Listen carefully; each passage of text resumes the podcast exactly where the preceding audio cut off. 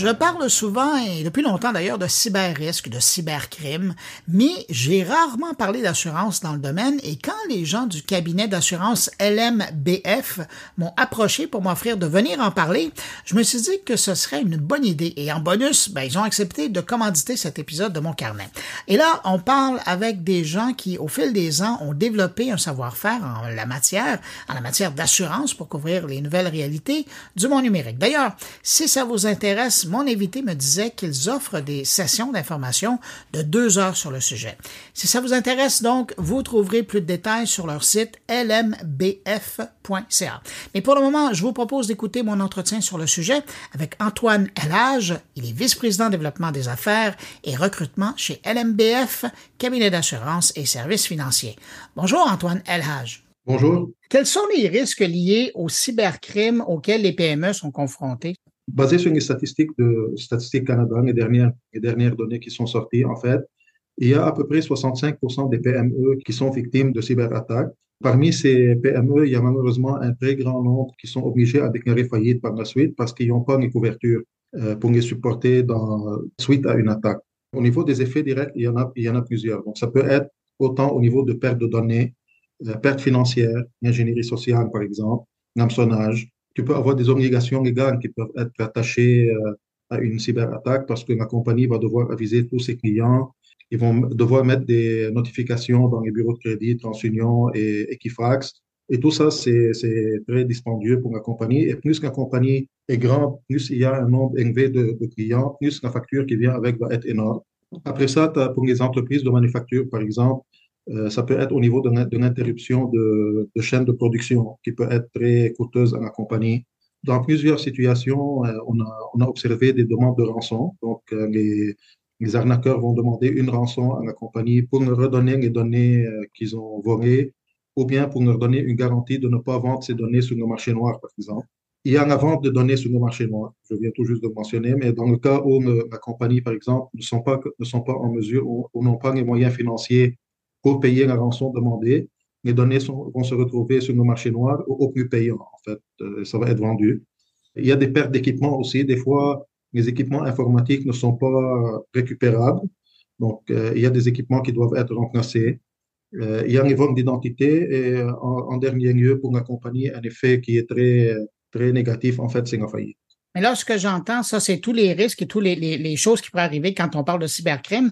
Mais quand on est assuré contre le cybercrime, comment l'assurance euh, vient nous aider ou où vous intervenez dans ces okay. différentes choses-là? Avant de parler d'assurance, moi, moi j'aimerais te dire qu'il y a un niveau très, très important que la compagnie doit prendre, c'est de s'assurer qu'au niveau humain, de leurs employés, ils sont bien structurés, les, les, employés sont bien formés pour éviter de faire des erreurs, comme par exemple quand tu reçois un courrier d'hameçonnage, d'être alerte au moins pour essayer d'éviter ça. Mais on s'entend, c'est des humains, donc tout le monde est porté à faire des erreurs. Et c'est là, où l'humain échoue que, que l'assurance va intervenir. Donc, au niveau des garanties, qu'est-ce que ça couvre? Donc, il y a premièrement, c'est en deux parties. Premièrement euh, la perte subie par l'assuré lui-même.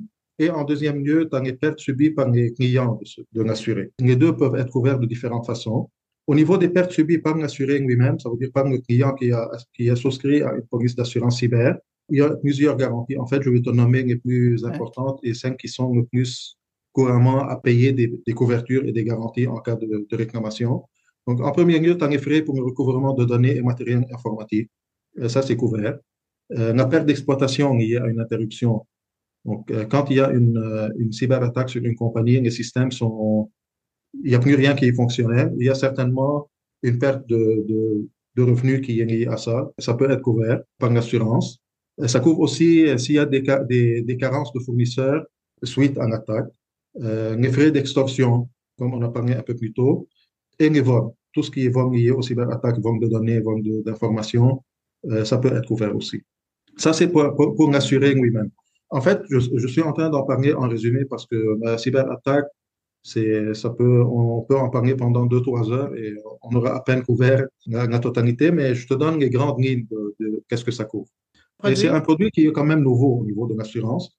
Donc, il y a tout le temps et constamment des modifications, des améliorations qui sont, qui sont amenées là-dessus et des, et, et, des, et des ajustements par les compagnies d'assurance. Donc, euh, si je te donne un exemple, quand on a commencé à vendre des assurances cyberrisques pour des compagnies, la prime était très euh, minime, si tu veux. On parlait d'une prime 1500, 2000 dollars par année. Euh, maintenant, au niveau des couvertures d'assurance, ça peut aller à 35, 40, 50 000, tout dépendamment de la grosseur de la compagnie et du montant de garantie qui est couvert, et surtout de comment la compagnie est, structurée informatiquement et, le système de sécurité qu'ils ont fait pour protéger leurs données, ça joue un rôle très important sur la prime, parce que la compagnie d'assurance va prendre ça en considération. Ben, c'est ce que j'allais vous dire, parce que j'imagine qu'une euh, PME qui veut s'assurer contre le cybercrime, elle doit préparer son dossier avant, avant, de vous rencontrer. Absolument, absolument. On reçoit beaucoup de demandes de clients euh, potentiels qui veulent avoir une assurance contre les cybercrimes. Et euh, quand on complète les propositions avec le client, on envoie à nos fournisseurs en assurance. Dans bien souvent des cas, c'est un refus automatique. Ah ouais. Euh, oui, refus définitif dans le fond. Oui, dans d'autres cas, il y a des, des acceptations conditionnelles à ce que nos clients installe un VPN, par exemple, ou installe euh, un système de sécurité quelconque, ou bien euh, un, double, euh, un double système de sécurité. Donc, il y a, des recommandations. Et les compagnies d'assurance, qu'est-ce qu'ils vont, qu'est-ce qu'ils vont faire? En fait, ils vont engager des, des spécialistes qui vont faire un scan sur les systèmes de, de la compagnie et voir s'il n'y a pas des ouvertures open port, qu'on appelle en anglais, ah par lesquelles les, les, les arnaqueurs peuvent euh, intégrer nos virus et, planifier leur, leur attaque. Euh, une chose très importante en parlant de ça, je viens, je, viens d'y penser, par rapport aux clients qui ont fait des réclamations en cyber-risque, le virus est déjà implanté dans le système de la compagnie, ça fait plusieurs mois. Mm-hmm. En fait, ils vont, ils vont le mettre là, il, il, est dormant, euh, il fait aucune action. Tout ce qu'il est en train de faire, c'est de trouver des, des, failles dans le système pour attaquer et, et prendre toutes les informations qu'ils veulent avoir, en fait. Est-ce qu'il y a des domaines, des secteurs d'activité qui sont plus propices à demander euh, ce type d'assurance? Il y a 4-5 ans, je t'aurais répondu oui, mais actuellement, c'est pas mal diversifié et c'est ah pas mal. C'est dans tous les domaines, dans tous les types de domaines possibles et imaginables. Et c'est pas pour rien que le gouvernement du Québec a mis en place euh, une, obligation, une obligation de la loi 25 qui, qui va être effective en septembre. Donc, euh, c'est dans un effort du gouvernement pour protéger les données des clients, en fait qui est une très bonne initiative. Ça, c'était pour la première partie qui est la couverture pour l'assuré lui-même. Après ça, tu as la couverture en responsabilité civile qui vient couvrir les intérêts du tiers. Donc, qu'est-ce que ça peut couvrir, par exemple? C'est la protection des renseignements personnels des clients. Donc, s'il y a eu un vol d'identité, par exemple, ça vient couvrir. Euh, ça peut couvrir les, la responsabilité civile liée aux médias. S'il y a une mauvaise publicité qui est occasionnée suite à une cyberattaque par rapport à un client, par exemple. Euh, liés aux procédures réglementaires. Comme je t'avais mentionné, il y a des obligations pour les compagnies de faire des déclarations, des, des processus mhm. bien déterminés. Ça peut être couvert. Les évaluations PCI. Et il y a une assistance cyberiste. Le client, quand il y a une arnaque ou une, euh, quand il est hack, dans le fond, euh, la, compagnie d'assurance va lui, va lui offrir un support et une équipe spécialisée dans les recherches, la négociation avec les, les arnaqueurs, parce qu'on s'entend qu'un client lui-même, s'il est propriétaire d'une compagnie, il se fait demander une rançon, il n'y a pas les moyens, ni les connaissances, ni probablement les habiletés pour négocier avec les, les criminels. Donc, la compagnie d'assurance va, va, fournir ce support pour lui aussi. Quand je vous écoute, j'ai l'impression que euh, dans une stratégie de cybersécurité pour une PME, donc, ça passe nécessairement maintenant par une assurance, en plus des, mécanismes qu'ils vont mettre en place. En fait, c'est pour euh, il faut que ça soit fait en, en, différents niveaux. Premier niveau pour la compagnie, en fait, c'est de s'assurer que ses employés sont bien formés et surtout au niveau de la haute direction, euh, les, directeurs, euh, tous ceux qui ont, qui ont accès, par exemple, si tu reçois un courriel du président de la compagnie en te disant, regarde, je suis mal pris, je suis au Japon, par exemple, j'ai besoin que tu me fais un transfert de 350 000 pour la commande X, euh, il faut être le moindrement rapide et faire attention que c'est peut-être pas nécessairement le cas. Même si le président a envoyé un courriel, il faut qu'il y ait une mesure de double sécurité. Donc, ça doit être instauré et installé en avance. Parce que c'est très difficile de, à œil nu comme ça, de voir si c'est un vrai courriel ou si c'est pas un vrai courriel. C'est très difficile. Il y a beaucoup de gens qui tombent dans le piège. Donc, ça, c'est le premier niveau. Au niveau des, humain. Après ça, tu as les systèmes de sécurité. Donc, tu dois avoir les bons systèmes de sécurité qui peuvent être installés. Il y a des compagnies spécialisées dans le domaine qui vont sécuriser la base informatique. Et dans le cas où les deux premiers niveaux qu'on vient de citer, le niveau humain et le niveau sécurité informatique, ne font pas l'affaire, en fait, ils font, ils font des erreurs où il y a un manquement quelconque, c'est à ce moment-là que l'assurance va embarquer. Et c'est exactement ici où le danger d'une compagnie qui pense qu'ils sont bien informés et qui pense qu'ils ont le meilleur système de sécurité informatique qui peut exister au monde et qui décident délibérément de ne pas souscrire à une police d'assurance euh. C'est là le gros danger parce qu'une autre statistique que je peux te, partager, c'est qu'en moyenne, les pertes liées à une attaque, à une cyberattaque, ça s'évalue à 4,9 millions.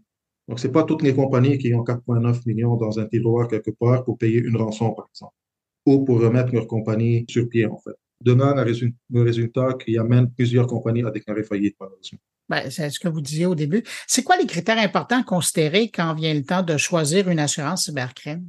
En fait, premièrement, il faut faire affaire avec un courtier qui s'y connaît dans la matière. Deuxièmement, tout dépendamment du besoin spécifique de ma compagnie, parce que c'est pas toutes les compagnies qui offrent les mêmes garanties, les mêmes avantages et les mêmes limites. Des fois, on peut, on peut avoir une demande d'une compagnie qui, qui veut une, euh, une police cyberrisque qui couvre jusqu'à 10 millions. Donc, on va aller chercher le premier 2 millions et un autre 8 millions en, en extra.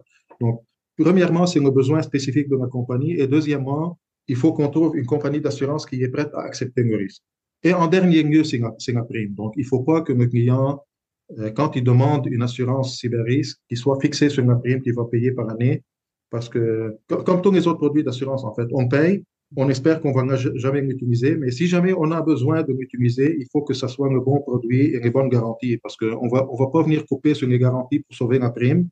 Et en cas de réclamation, on est manque pris. Le fait qu'une entreprise soit euh, assurée pour le cyber-risque, est-ce que ça peut être un, élément de plus pour sa réputation? Est-ce qu'elle elle peut aussi l'utiliser dans ce sens-là? Absolument. Tout dépendamment des domaines euh, dans lesquels euh, cette compagnie en question opère. Mais tu, vas avoir des clients, par exemple, qui vont exiger, pour faire affaire avec toi, ils vont exiger une preuve d'assurance qui confirme que tu es assuré contre les cyberattaques.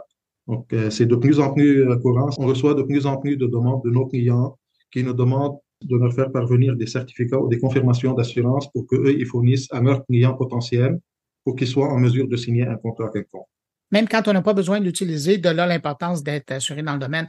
Antoine, si euh, quelqu'un va avoir plus d'informations concernant l'assurance en cybercrime et vos différents services, euh, par où on passe, qu'est-ce qu'on fait? Vous pouvez passer par notre euh, site web, rmbf.ca.